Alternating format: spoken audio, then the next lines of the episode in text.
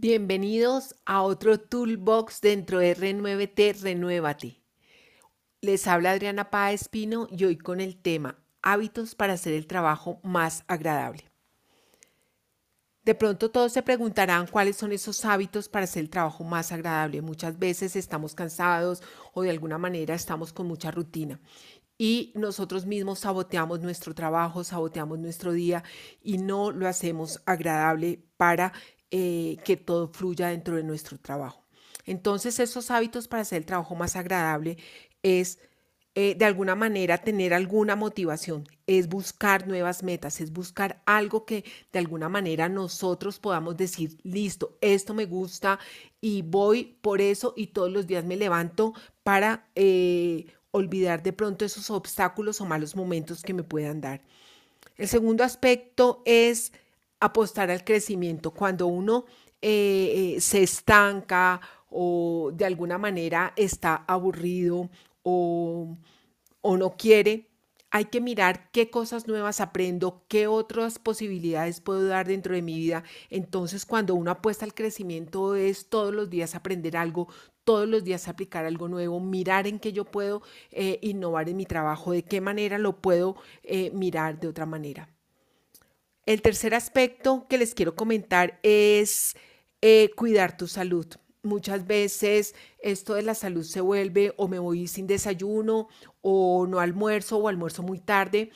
Eh, o también de alguna manera mm, no me, no me permito yo estar eh, bien o, o como todo por la noche, eh, no hago ejercicio, eh, me voy en un carro, vuelvo, no camino ni un paso. Entonces, pues de alguna manera es cuidar la salud.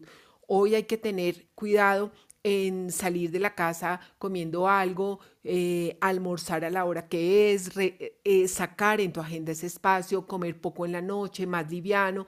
Si de alguna manera llegas en automóvil o no caminas por el servicio público porque eh, no te lo permite o no tienes de pronto esa facilidad, sal y camina a la hora del almuerzo, sube y baja, no cojas ascensor, mira cómo de alguna manera haces y te mueves para poder tener una mejor situación.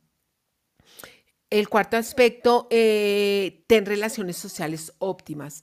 Esto también pasa muchas veces que uno no se relaciona con nadie, todo el mundo te cae mal, todo, pero sin motivos, no te han hecho nada. De pronto los miras y no quieres relacionarte con absolutamente nada.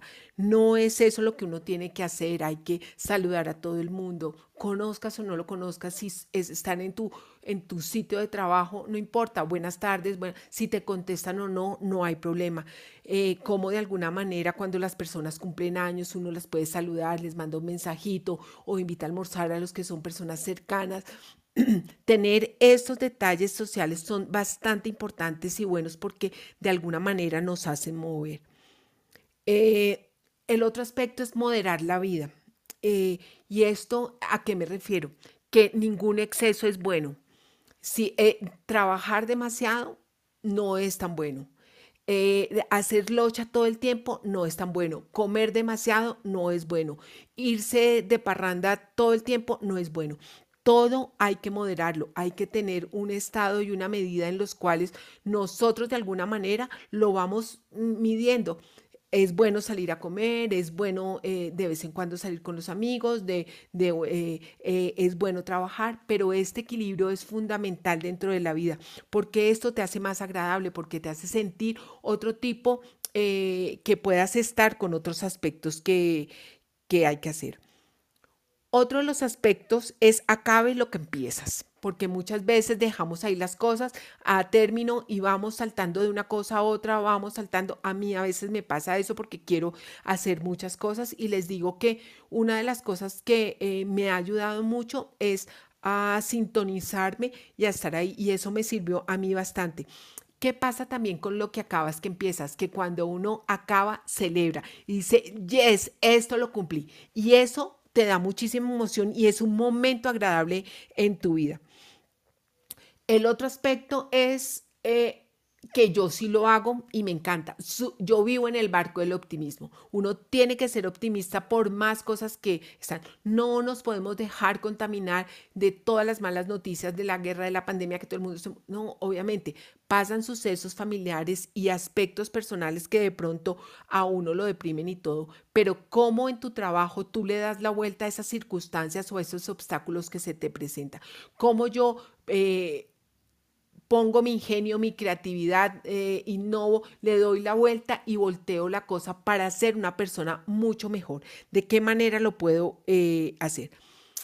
Otro aspecto también es ese eliminar todos esos pensamientos negativos, limitantes, el que no puedo, es que a mí nunca me dan, es que no puedo.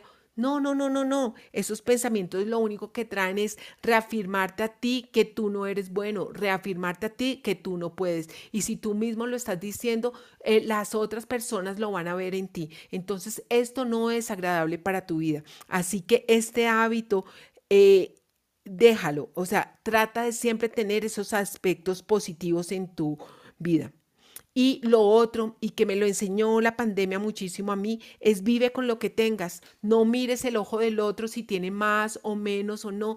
Tú vive y disfrútalo. Hay personas que tienen muchísimas cosas, muchísimo dinero y no son felices con lo que tienen, porque no el dinero no es la felicidad. Y hay personas que no tienen nada y son las personas más felices del mundo. Entonces, tú lo puedes tener. Vive con lo que tengas. Disfruta hoy lo que te puedas comer, que te pudiste levantar, de que puedes caminar, de que tienes un trabajo, de que tienes, de lo que tienes hoy. Y las cosas que se te han ido, déjalas ir, porque de alguna manera esto no va para más. Bueno, eh, esto era lo que yo les quería comentar en este toolbox del día de hoy. Muchísimas gracias por escucharme. Este fue el toolbox del día de hoy. Bajo R9T, renuévate. Hasta la próxima. Nos vemos muy pronto.